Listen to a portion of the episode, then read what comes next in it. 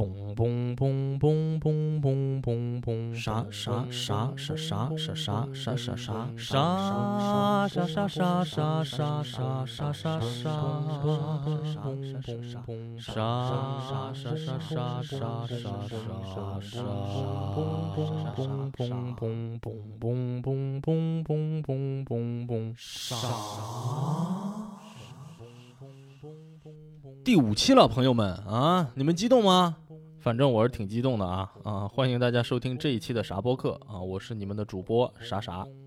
今天节目一开始呢，我给大家准备了一个才艺表演，是唱歌吗？哎，不是，是跳舞吗？问这个问题的朋友啊，你要反省一下自己这个草率的性格啊！咱们一个音频节目，就算是跳舞，你看得着吗？啊，我今天要隆重的给大家表演一个我以前从来没有在别人面前表演过的特长，我来给你们现场表演一个江郎才尽，请您欣赏。哈，其实还好啦，就是主要是之前的四期节目啊，我收到很多类似“哎呀，这个节目是越做越好啦”哎这样的评论，搞得我非常的紧张啊，因为众所周知，没有什么东西能够做到持续的越来越好。连我的胃口都做不到啊！因为就算是有红烧肉，你要是连吃上一盘也得觉得腻的不行。这个节目也一样，慢慢的随着我这个个人阅历的干涸呀，渐渐就会达到一个持平期，然后开始慢慢下降。再加上我这个一点都不好强的性子啊，一开始可能还要再使劲的往上拱一拱，给你们造成一些我还行，我还可以再升华啊这样的错觉。然后没准什么时候突然就咔嚓一下一落千丈。最后不得不找寻新的形式上的突破啊，比如说给大家视频直播表演拿大顶什么的。这也是为啥呀？这个脱口秀大会上的新人啊，一个个看上去都特别厉害啊，拿着多年积攒的高质量的段子在场上可劲儿的驰骋，一个个都是黑的不行的黑马。而老人儿就一副被榨干了啊，不行了，快要退赛了，低谷了啊，一通搁那苟延残喘。我也一样啊，我这一共也就三十五年的人生阅历啊，还得刨掉应试教育那些年。再跑掉在大学里挥霍的那些青春啊，就不剩下几年了。在这么几年里，我还得花时间努力去洗刷早年应试教育留下的思维定式和被洗脑的价值观。与此同时呢，还得花点时间精进专业技术，至少也是要保持这个能够维持生计的最低限度的这个专业的成长。尤其是自从做了播客以后啊，我的这个个人时间啊也被极大的缩减，也很难再大规模的摄入新料了。所以呢。我觉得估摸着啊，再做个几期，你们就得眼睁睁地瞧着我捉襟见肘。作为一个特别喜欢未雨绸缪的人，我觉得如果想要拥有一个长期可持续发展的播客节目啊，尤其啊是我这种从选题到资料采集到录制到后期剪辑到发布到市场营销到上班到生活到拉屎撒尿到时而睡不着觉整宿觉得自己不够好笑到时而睡不着觉整宿觉得自己可厉害死了啊，这种全都是由我一个人独立完成的节目，我就得规划好我的节目的精彩曲线。做到一会儿精彩，一会儿普通，一会儿有趣，一会儿无聊，一会儿哎呀你瞧瞧，一会儿哎你这啥破玩意儿？以这种这个类似正弦波曲线的这个节奏啊进行推进，这样啊你们才会对每一期节目都抱着期待，才会不离不弃，不会觉得哎呀这人不行，走下坡路了，没啥好听的了啊这种。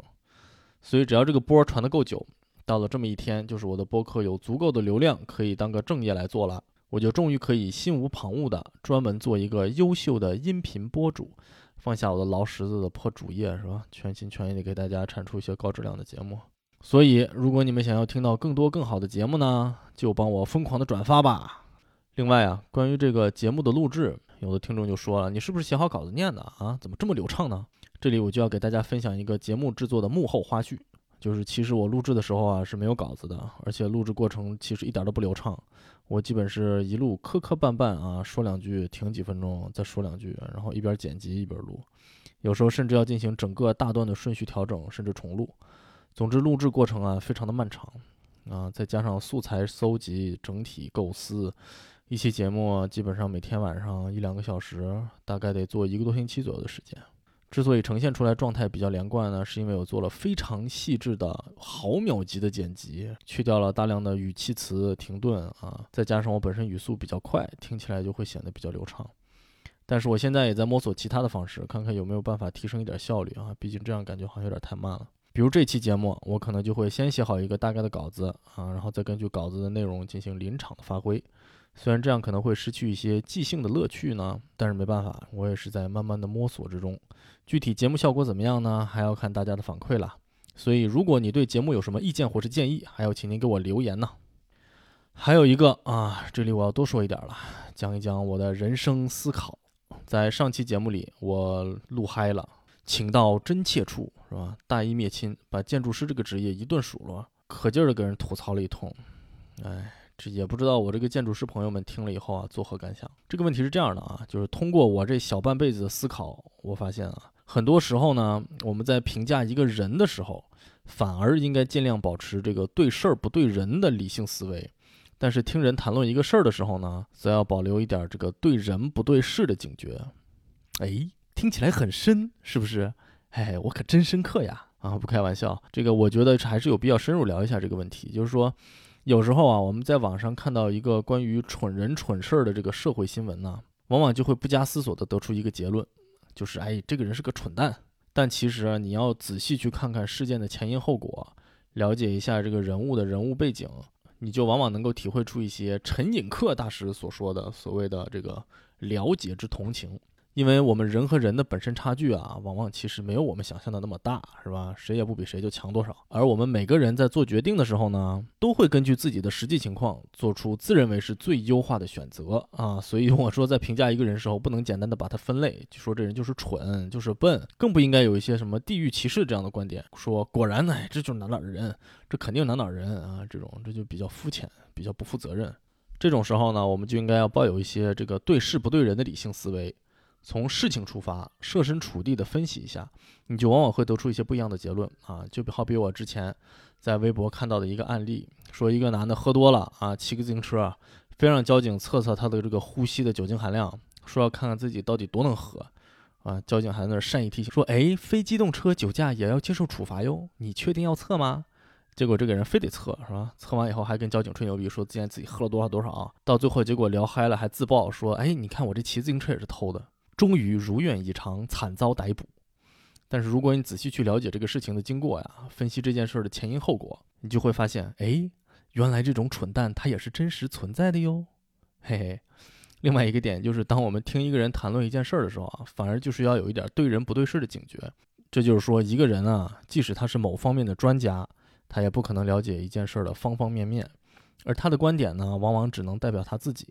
是他自己从个人的这个经历和经验出发得出的结论，所以我们呢也不能仅凭一个人的一面之词啊，就声称对某个事物有了了解，哪怕他是专业人士。从这个角度出发呢，我上一期节目里说的种种关于这个建筑师的吐槽啊，你得到的就不应该是哦，原来建筑师这个行业这么糟糕啊啊这样的结论。应该得到如下知识，就是嗯，看来这孙子混得不行啊，哎，这样你才做到了客观，你说是吧？这位客官。好，例行扯淡到此结束，让我们来进入今天的主题啊，进入主题。上一期节目发布之后啊，通过大家的这个反馈啊，我感觉到大家似乎还是喜欢听一些和个人经历有点关系的内容，这挺有道理的，毕竟我自己经历过的事儿呢，讲起来感触也比较真实。而且，哎，让我来恬不知耻的自夸一下，就是我呢，作为一个文学爱好者和这个建筑行业从业人员，在创作的时候比较顾忌画面感和氛围。虽然我的这个文学梦哈，它已经支离破碎，但是还是希望能够尽量真实和丰富的传达一个场景给我的感受。同时呢，我还想努力避免使用任何建筑师的这个语汇啊，因为我觉得在一个非专业听众的节目里讲专业语汇是一种非常装模作样、不说人话的行为。更何况我也是真不会，所以呢，哎，您猜怎么着？这就相得益彰了。那么今天的主题呢，也要从我的一些个人经历开始谈起。早在2011到2012年间，我当时所在的公司在布鲁克林西北边一个叫做格瓦纳斯运河的区域租了一个小办公室。如果你对纽约不太了解啊，这个布鲁克林是纽约市的五个行政区之一，在曼哈顿的南边，和曼哈顿隔河相望。那个时候我呢住在离办公室不远，坐地铁只要大概十分钟左右的一个小出租屋里。在这个出租屋里，我经历了许多神奇的事情，这些事情和今天的主题毫无关系，所以咱们就先按下不表啊。哎，这个梗真是越用越停不下来。将来等我快要枯竭了的时候，专门做一期啊，讲讲这个我这些年在美国遇到的各种神人神事儿，一个个仙儿的不行，精彩的要命。不过今天还是要严肃一点啊！既然咱们已经放弃当一个搞笑博主，而要向内容型博主转型了，那咱就得对得起这“内容”这俩字儿，是吧？所以今天这一期呢，我主要是想和大家聊一聊这个挺神奇的小运河——格瓦纳斯运河 g o w a n a s Canal）。说到这儿，再插一句啊，我觉得这个事儿其实挺有意思的，就是我可以做一个系列的节目，就叫做《纽约边角料》，是吧？专门介绍一些纽约在大众视野之外，甚至是有些莫名其妙的一些地方。从一个比较刁钻的角度啊，来带领大家认识这个神奇的城市，啊，这也就不忘我在纽约也算是住了七八年的时间吧。那么说回正题啊，考虑到大家对这个布鲁克林呢可能比较陌生，我觉得在这里有必要给大家稍微的介绍一下布鲁克林的地形。布鲁克林的海岸线的地形的形状有点像什么呢？我尝试给大家描述一下啊，它有点像是一个有着巨大的肚子的站着的中老年史努比的侧影。就是你要想象他是垂手站着啊，微微低着头，努力挺个肚子，就这个大肚子差不多有他的脑袋的两倍大。除了肚子以外呢，还有一个特征能够证明这是个中老年史努比啊，因为他还叼了个烟斗。史努比的头冲北，脚冲南，头顶上隔着河就是曼哈顿，伸出来的脚丫是大名鼎鼎的康尼岛 （Coney Island）。这个岛有多有名呢？响当当的欧美名吃热狗啊，就是在这个康尼岛被发明出来的。在史努比的脑袋顶上是布鲁克林大桥和曼哈顿大桥，在大桥的南边沿岸，也就是史努比的脑门上呢，是一大片沿海公园，叫做布鲁克林大桥公园。为什么要特别提到这个大桥公园呢？一方面啊，是因为这里的景色极为出众，两座大桥从脚底下看过去是非常的有气势，而一回头啊，不是那种一百八十度大回头啊，回个六七十度差不多了，你就可以把海对岸的曼哈顿天际线啊尽收眼底。所以啊，如果等疫情结束了，你要是有机会到纽约来玩的话呢，强烈推荐你到这儿来转转。另一方面呢，这里有一个你必须要知道的历史小常识：曾几何时，有一位备受尊敬的历史名人的婚礼就是在布鲁克林大桥公园举办的。当时婚礼的场面极为宏大，到场人数多达三十余人，至今还在当地被传为佳话。你能猜出这个名人是谁吗？哎，没错啊，那就是我本人。不知道聪明的你答对了吗？啊，那个，那么我说的这个格瓦纳斯运河到底是在什么位置呢？这条运河的入海口啊，就在史努比的脖子和下巴的交界处，然后一直向北延伸，全长接近三千米，相当是形成了一个完整的史努比的下颌线。以运河为中心向外扩展两三个街区的这块区域啊，就是所谓的运河区了。既然是运河，那最早在建造之初肯定是为了工业运输服务，所以这个运河区啊，至今都是工业区。这也就让它在这块地图上啊显得有点格格不入，因为现在的运河区整个被住宅区和商业区包围，尤其是和运河区仅一街之隔的东西两边啊，分别是这个公园坡地区 （Park Slope） 和开罗花园区 （Carroll Gardens），这两个房价已经高到了就是不适宜人类居住的这个住宅区。一个一共只有五米多宽的狭长布局的、只有两间卧室的这个小公寓啊，大概不到二百平米就得要两百多万美元。当然啊，这个不能和咱们这个大北京、大上海比，但是在纽约这个位置啊，已经可以说是非常夸张了。为啥这么贵呢？还不是因为环境优美、商铺丰富、学校又好、医院还近，是吧？由于早年间的城区规划设计啊，在这个开罗花园区，每栋住宅和街道之间都有一个大概十米左右的一个前院儿，家家户户都在这个前院儿种满了各色的植物花卉，也就是这个区域的整个街道啊，都显得非常的宽敞明亮，而且色彩缤纷。这也是为什么这个区叫做花园区，公园坡地区这个名字就更一目了然了，就是它紧贴着布鲁克林第二大的公园远景公园 （Prospect Park）。远景公园占地约两平方公里，有山有水有湖泊，动物园、植物园各种娱乐设施一应俱全。东北角上还有布鲁克林博物馆，哎，我简直恨不得要去那儿住上几年。可惜这个租金也是太高啊，一个一室一厅的月租金都要两千多刀，哎，简直不可理喻。这里要多说一句啊，就是一提到高档住宅区，我们可能本能的会想到超高层的住宅楼，以及封闭式的小区景观和商铺这种咱们比较熟悉的这个小区的模式啊。但是纽约这些街区啊，都是开放式的街区，住宅也都是十九世纪中晚期到二十世纪中期建造的这种三四层楼的褐砂石住宅或者是排屋。这些面朝大道的住宅的一层楼啊，一般都是商铺和饭馆。大道上车流人流啊，川流不息。然后你就可以想象，在这两个郁郁葱葱的高档住宅区和繁荣的商业街之间，这个运河区就好像是被一个巨人踩了一脚，留下了一个光秃秃、黑漆漆的脏脚印儿。我当时啊，每天上下班的地铁上都能够感受到这种诡异的气氛。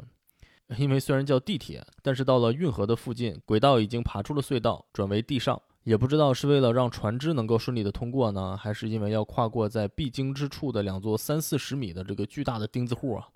地铁爬到运河正上方的时候啊，非常的高了，已经大概有个十层楼这么个感觉。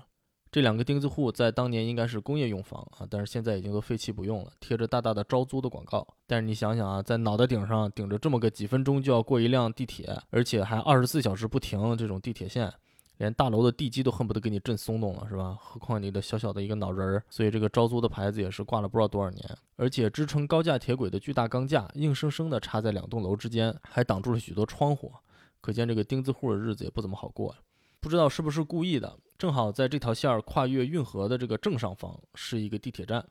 这是我特别喜欢的一个站台，因为它的地理位置真的是十分微妙，它正好处在格瓦纳斯运河区的正中心，但由于特别高呢，它又能看得很远。这种感受怎么形容呢？你就好像在万花丛中啊，有这么一口井，井不算太深，你站在井底下往上看呢，不远处就是各种繁茂的颜色，而环顾四周却是这个阴暗潮湿，感觉有各种蚊虫在爬动。这也是整个运河区给人的一种主观感受。如果你有机会路过这个史密斯路和第九街的这个交汇车站呢，我都建议你下车来转转，因为布鲁克林的地势比较平缓。而车站西北边的住宅区啊，作为一个历史保护区，在城市规划上是有限高标准，所以这个地铁站竟然能够凌驾于所有附近的建筑之上，视野特别的开阔，开阔到你感觉你的肉眼都不够用了。你往西北面看呢，可以跨过开罗花园区和港口区，直接就看到河对面的曼哈顿的天际线。尽管距离离得很远，但是视觉感官尺度巨大，感觉就好像是照相馆里挂的背景布，让你一时分不出远近。而往东边远眺，你会看到大团的绿色和楼群交错，地势呢则沿着公园坡地区逐渐向上爬升，最终在远景公园聚成一个小山包。而在这片绿色和你的脑袋之间呢？则是各种巨大的广告牌儿、空旷的垃圾填埋场、破败的废弃厂房、巨大的巴士停车站以及高高架起的 BQE、BQE Brooklyn Queens Express，也就是连接布鲁克林区和皇后区的高速公路。这条高速公路同样跨过运河，它甚至比这个车站还要高，是整个区域最高的人类建筑。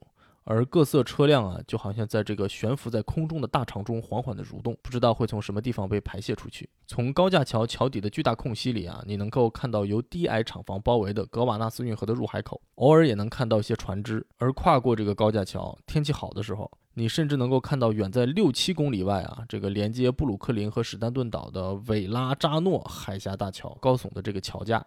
说到这里啊，哎，不得不提到一个猛人呐。这个人就是罗伯特·摩西斯 （Robert Moses）。这其实是一个很神奇的事儿啊！这个人对纽约现在的这个城市形态影响之大，简直超乎人的想象。但同时呢，现在知道他的人好像并不太多。当然，也有可能就是我啊，个人比较孤陋寡闻，因为我是从一个非常机缘巧合的途径才知道他的名字。但是查了一下之后呢，我就丢失了我的下巴，至今都还没有找到。所以现在我只能以吃流食为生。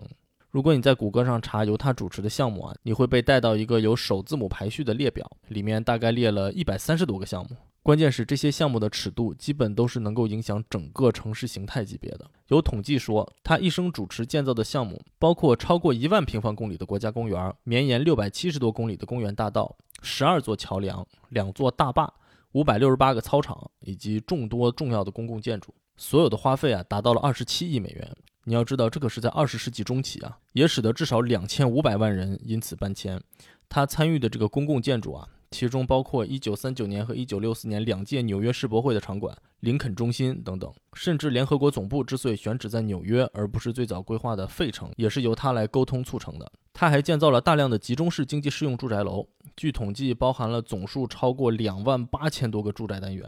而我们刚刚提到的连接布鲁克林和皇后区的高速公路，以及和它相连直达康尼岛的 Belt Parkway 和格瓦纳斯公园大道、韦拉扎诺海峡大桥，以及远景公园里的大量基础设施和动物园，甚至还包括当年在我家附近我没事老去的那个日落公园，全都是由他主持建造的。可以不夸张地说呀，你站在纽约的任何地方，展目远眺，啊，目之所及，往往都能看到和他有关的建筑或者基础设施。那么他是一个什么角色呢？他不是建筑师。也不是城市规划师，也没有接受过任何这方面的专业教育。他其实可以说是一个政府官员，或者说是一个政治人物。在巅峰时期，他曾经同时拥有十二个头衔啊，其中就包括这个纽约公园管理局专员，以及上一期节目咱们提到的这个纽约住宅管理局 NYCHA 的主席。他的这些众多的头衔和权利，使得他能够筹集并动用大量的资金，并使他可以自由的这个游走在美国政治权力斗争之外，以一个从来没有当选为任何政治头衔的这个非主流的政治人物的身份，实现了他个人对城市改造的理想。这在习惯了权力来自于选票的民主政治的美国人眼里，简直就是匪夷所思啊！关于这个人啊，有一本非常著名的传记，叫做《The Power Broker》。我没找到中文版，所以不知道官方的翻译应该是什么啊？但是我把它翻成“弄权师”。嗯，这本书的作者是非虚构界的巅峰人物罗伯特·开罗，他卧薪尝胆，砸锅卖房，哈，历时七年才完成这本从两千多页删减成为一千两百多页这个巨作。这本书还获得了当年的普利策奖，并被列为是这个二十世纪最牛的这个传记之一。这本书可以说将罗伯特·莫西斯啊拉下了神坛，因为作者从很多公众没有办法得到的这个资料和文献里，挖掘出了罗伯特·莫西斯很多不为人知的一面，记录了他为了达到自己的目的啊用的各种手段，是吧？将政府权力玩弄于股掌之间，同时还牺牲了大量的民众的利益，呃，甚至还有一点种族歧视的这个倾向。据说罗伯特·摩西斯本人在晚年的时候还到处接受采访，去攻击这本书，说他歪曲事实。但其实这本书里面所记录的所有的事实都是有据可查的。可是很可惜啊，哎，我还没有机会看过这本书，因为毕竟这个一千两百多页的英文啊，哎，实在是有点下不去嘴呀。这个需要耗费大量的时间。如果有机会看完这本书的话，一定要给大家做一期节目，好好讲一讲罗伯特·摩西斯的故事，那肯定得是特别的精彩呀。咱们还是说回到这个格瓦纳斯运河来啊，不能再跑题了，感觉这个节目要越走越长了。希望从我之前这个饱含文学色彩的这个景色描写中啊，大家对这个格瓦纳斯运河和它周边区域的现状啊，能有一个大致的了解。那么我们再来讲讲这条运河的历史。在17世纪中期啊，这个格瓦纳斯还只是一条小溪。这条小溪它蜿蜒曲折，深入陆地几千米，水系覆盖了大量的土地，还形成了两个小的咸水湖。在小溪的周围是大片的湿地，土壤肥沃，野生动物众多。据说其中尤其是盛产超级大个儿的大生蚝，所以这个早期的荷兰殖民者就在这定居啊，耕种之余以采集贩卖这个大生蚝为生。据说还出口了欧洲，大受欢迎。这个从技术层面上就比较费解了。生蚝这个东西在那个年代怎么出口呢？要在船上养殖吗？而且这个生蚝得大到什么程度才能值得花这么大的成本来出口？我觉得至少得跟我脑袋一样大才能回本吧。哎，可以给它起个名字，叫做头颅生蚝啊，可以博博眼球。哎，但是很可惜啊，现在我们已经没有办法见识到这种脑袋那么大的生蚝了。持续一两百年都专挑大个的捡是吧？那肯定得是越长越小。这是个生物学中人工选择的道理。后来啊，喜欢大风车的荷兰人民还在小溪中建造了由潮汐来驱动的磨坊，而且还为了让磨坊能够更有效的工作，他们第一次对格瓦纳斯小溪进行了人工改造。这里呢，就有一个既精彩又伤感的小插曲。我要是美国教育部的啊，肯定会把这段编进美国人民教育出版社统编初中历史教材里，而且还要作为初中会考必考内容，让全美国的历史老师一个劲儿的划重点。可惜人家美国人不这么学历史，非得搞什么素质教育，强调独立思考，所以就活该你在关键时刻做不到心往一处想，劲儿往一处使。这个不提啊。话说在这个一七七六年，美国独立战争正打得如火如荼啊，爆发了长岛大战，一万名英国步兵啊，在这个史努比的脚脖子这个地方大举登陆，妄图一举。举歼灭美国由华盛顿将军亲自带领的大陆军，但是华盛顿将军那是何等人也？只见他头戴金盔，身穿金甲，手中一杆亮银枪。他挥斥方遒，他不负众望，他一个判断失误就准确落入敌人的包围圈。哈，这个不是在黑人家华盛顿啊，套了人家是美国国父，那当然是非常厉害了。但是他确实在这个长岛大战的时候犯了分兵的兵法大忌，于是就在格马纳斯小溪附近被英军围困。眼看这个双方的军力对比啊极为悬殊，为了拖住英军啊，为大部队争取宝贵的撤退时间啊，来自马里兰军团的。马里兰四百勇士团说是四百勇士啊，这个时候其实只有大概二百六七十个人吧。毅然决然的全力顶上，以一当十，拖住了两千多人的英国先头部队，也使得华盛顿和他的大部队有机会撤离。哎，当年这个斯巴达三百勇士之所以能够以一当百啊，全仗着这个峡谷的地形优势，而且那个年代也全靠肉搏。马里兰四百勇士团就没这么幸运了，是吧？格瓦纳斯小溪附近地势特别的平坦，只有一栋石头房子可以勉强作为掩护。这个石头房子到现在都还在，一直被当做历史遗迹保留至今，现在是个博物馆。马里兰四百勇士军团打到最后，成功撤退的仅有不到十人，基本上是全军覆没。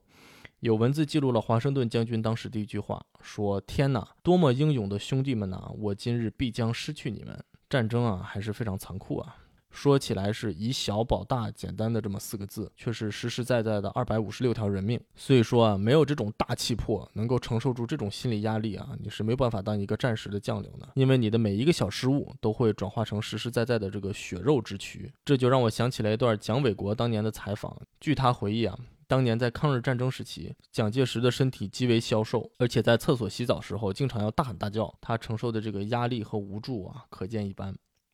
父亲是一个，拿英制来算的，五英尺九寸半，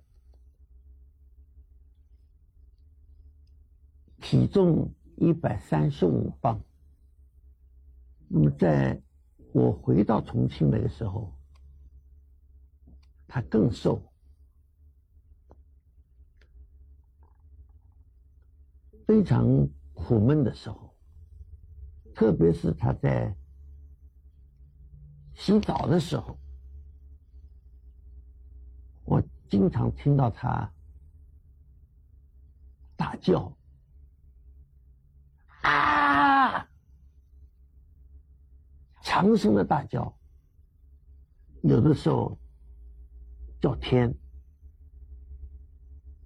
有的时候叫妈。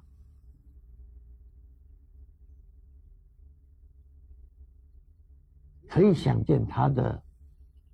这种孤单的感觉，甚至于是一种无助的呼喊。哎呀，听起来是不是特别的唏嘘呢？这二百五十六名勇士的尸体在战役结束后被英国人集体埋葬在了这个运河的附近，但是至今都没有人知道具体的埋葬地点。迄今为止啊，一共有三次以考古为目的的挖掘，但是都没有找到任何的蛛丝马迹。现在据说最有可能的埋葬地点是在公园坡地区一个修车店的这个停车场底下，这也不知道这是怎么研究的啊！直到现在，还有一群这个历史学家费劲巴力的搁那集资啊，想把这片地买下来进行挖掘。我觉得照着这个区域地价疯涨的这个架势啊，嗯，这估计希望是非常渺茫了。而且没准过个几年，这个场地啊，可能就会被不知道哪个大的住宅开发项目给挖掘出来。我的眼前似乎已经浮现出了一个蹲在马路边儿掩面痛哭的地产开发商和他的建筑师小兄弟。虽然墓葬没有找到啊，但是在之前提到的远景公园里，有一个马里兰四百勇士纪念碑，默默地记录着在两百多年前发生的这场惨烈的战斗和这些为自由而壮烈牺牲的勇士们。另外，这个开罗花园的名字也是以为这场战争提供了大量财力支援的美国国父之一的查尔斯·开罗而命名。关于查尔斯·开罗，还有这么几个趣味小常识要跟大家分享。一个呢，就是查尔斯·开罗啊，他曾经是一位私生子。就是之所以说是曾经，就是因为他在出生的时候，他的父亲母亲还没有结婚。但是为了使他有这个法定正统继承权呢，他的父母最后还是结婚了。就是那年，你猜怎么着？他已经二十岁了。哎，感觉他这个童年好像有点不太好过啊。再一个呢，就是他是一个极其富有的大农场主和奴隶主。据说当时他有着相当于现在三亿多美元的财产，而且他一家就拥有全美三分之一的奴隶。同时呢，他也是签署独立宣言的美国所有国父中活得最久的一位，享年九十五岁。哎，有个感叹啊，说明啥呢？就是这个还是资本的力量大。是吧？一个军团全军覆没，尸骨无存，结果连个人名也没留下，最后留下的还是家喻户晓的资本家。不过可能也有点道理，毕竟没钱啥也干不成嘛。那么格瓦纳斯小溪是什么时候变成格瓦纳斯运河的呢？哎，我们这就唰的一下，随着这个华丽的转场音效，来到了十九世纪的中后期。啊，随着工业革命的进一步推进呢，纽约的人口急速膨胀，市区也就不可避免的要向布鲁克林扩张。格瓦纳斯小溪周边的这个大片的农场就被收购开发啊，慢慢的就画出了这个城市的路网。到了一八六零年啊，布鲁克林已经快速发展成了全美第三大的城市，仅仅排在曼哈顿和费城之后。远景公园也就是在这个时候被规划建立的。现在我们看到的城市的大致规划，在那个时候就已经基本确定了。但是这里还缺了最关键的一环，就是格瓦纳斯小溪。因为这个人口激增啊，这个时候的格瓦纳斯小溪已经不像当年一样是人们赖以生存的生态水系，而变成了城市航运的枢纽。而且由于大量的房屋啊在建造时都心照不宣的将小溪作为生活污水的排泄口，在这个时候小溪就已经腐臭不堪了。一些本来居住在开罗花园和公园坡地区的这个比较有钱的居民啊，都开始向远景公园的方向搬迁，从而远离这个散发着隐隐臭气的水系。于是，同样在1860年左右，小溪的改建已经开始成为人们的关注焦点。然而不幸的是啊，在1861年，美国内战爆发，小溪的规划设计呢也因此暂停了。嗯，直到1867年才又被重提。在建造这个运河的同时啊，小溪的分支水系也都被切断了，原来水系里的水也被排空，这就使整个湿地啊逐渐变成了一个适合建造的街区，同时也促进了开罗花园和公园坡地的扩张和发展。但是，哎，这里就要开始讲本文的文眼了，怎么样？在节目快要进行到末尾的时候，文眼终于出现，让你感觉这个文眼是长在脚上，它是个鸡眼。在格瓦纳斯运河的设计之初啊，哎，有很多方案其实都考虑到了这个运河的清理问题，设计了河口的闸门，以便于每日根据潮汐的时间来控制水流，从而引导运河进行自我清洗。但是啊，在当时，由于这些方案都比较昂贵，最终都没有被采用。现在运河的设计啊，单纯的寄希望于自然潮汐的涨退。来让运河自我排污，但是由于运河在内陆的一端是完全封闭的，这个机制完全没有起到它应起到的作用，从而导致在内陆深处的这个运河啊，基本上是一滩死水。这还不算，由于在当时啊，格瓦纳斯运河是非常繁忙的工业运输的枢纽，在最繁忙的时候，一天能有一百艘左右的船只进出运河，所以呢，在运河的周围快速的就建起了繁忙的工业区。这其中就包括运煤厂、水泥厂、煤气公司、油漆厂、化工工厂等等等等，不一而足。而这些工厂产生的所有工业废料都一股脑的就这么倒进了运河。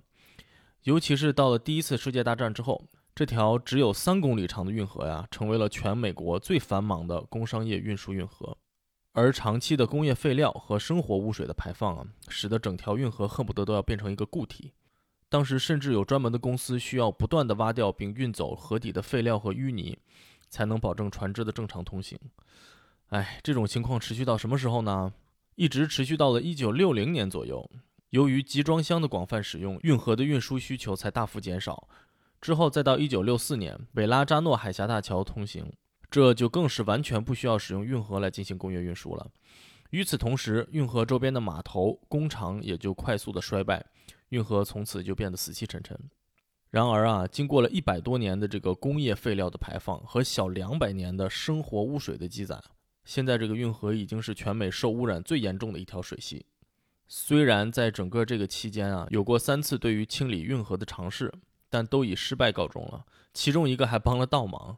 啊，这个方案本来是想在设计上要引周围街区的雨水从上流进入并冲刷运河，结果反而使得周边居民区的生活污水大量倒灌。尤其是近几年啊，布鲁克林还在运河附近建造了 NBA 的布鲁克林网队的主场体育馆——巴克利中心，在它的周边啊还规划了十七座超高层的建筑，而所有这些建筑的污水都在这个排放系统内。所以啊，直到现在啊，每当大雨过后，整个运河还都会变得臭不可闻。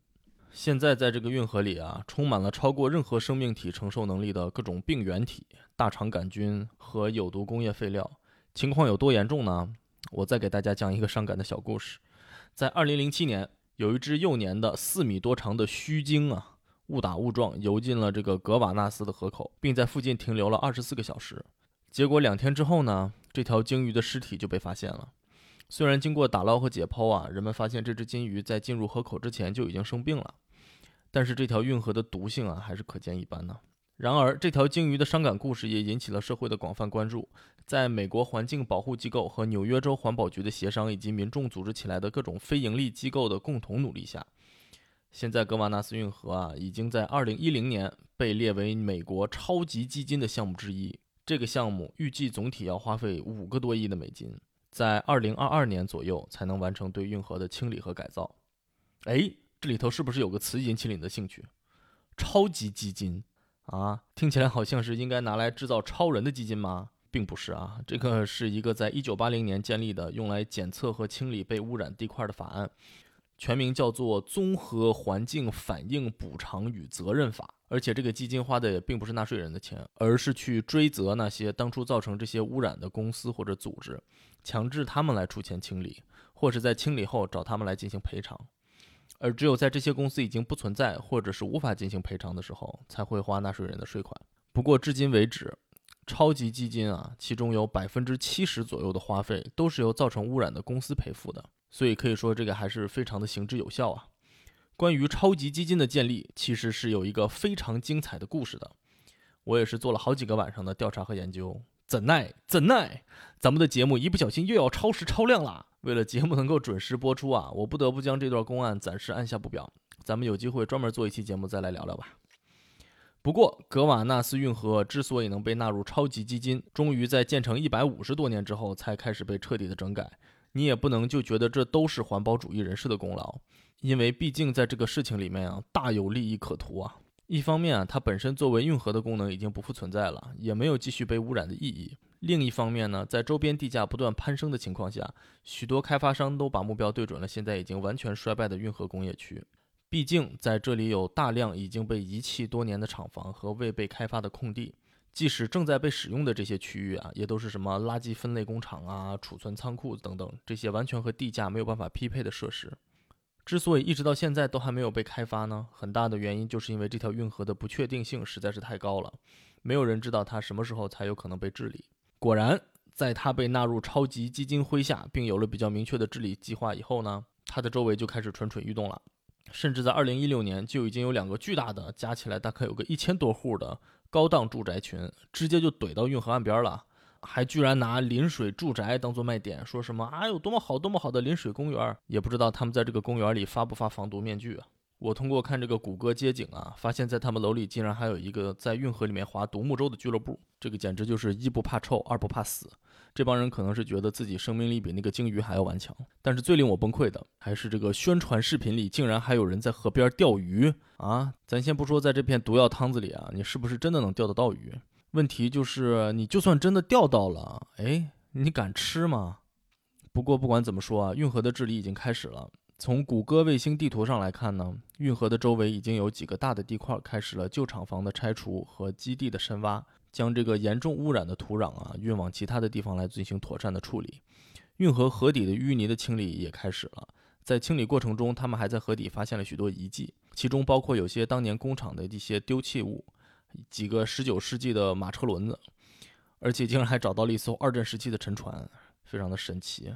而就在今年二零二零年的九月呢，运河清理的一期工程已经正式开始。一期工程将持续三十个月，预计花费一亿两千五百万美元。除了这些清理以外呢，在运河的周边也开始建造了一些所谓的海绵公园的景观小公园，期望啊用这个植物的根系啊来自然过滤掉被雨水冲刷出来的含在土地中的这个污染物，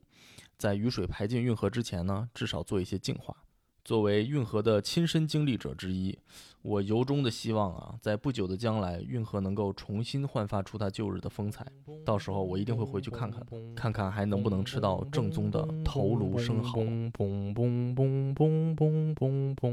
这期节目啊，做到这儿就算可以了啊。之所以做这么一期节目呢，也确实是因为我对这个运河啊，有着一些个人的情感。我们公司在二零一二年的时候啊，做了一个格瓦纳斯运河规划的竞赛，还拿了个小奖。那个时候为了了解场地啊，而且又因为公司恰好就在这个运河的附近，我当时花了一整天的时间，沿着这个运河的河岸整整走了一圈儿，而且在这个竞赛的过程中也查阅了很多资料。最近一个机缘巧合，哎，我发现时隔八年之后啊，这个运河我都已经有点认不出来了，所以在感叹之余啊，决定了这一期的主题。但是在深入调查的过程中，我才源源不断地挖掘出以前根本不知道的大量的知识，还阅读了许多的文献。哎，我甚至觉得我已经很久很久没有这么专注地去研究一个事儿了。我觉得这也是我做播客的这个初衷之一啊，就是它可以逼着我成长，啊，并且快乐。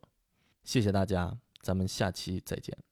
嘣嘣嘣嘣嘣嘣嘣嘣！感谢大家收听啥播客，喜欢啥播客的朋友们呢？还有，请您在喜马拉雅 APP 中踊跃的订阅，癫狂的转发。同时，如果您对我这个播客有什么意见或者建议，或者您有什么想要听到的话题，就请在评论区留言吧。总之，感谢大家的支持，拜拜。嘣嘣嘣嘣嘣。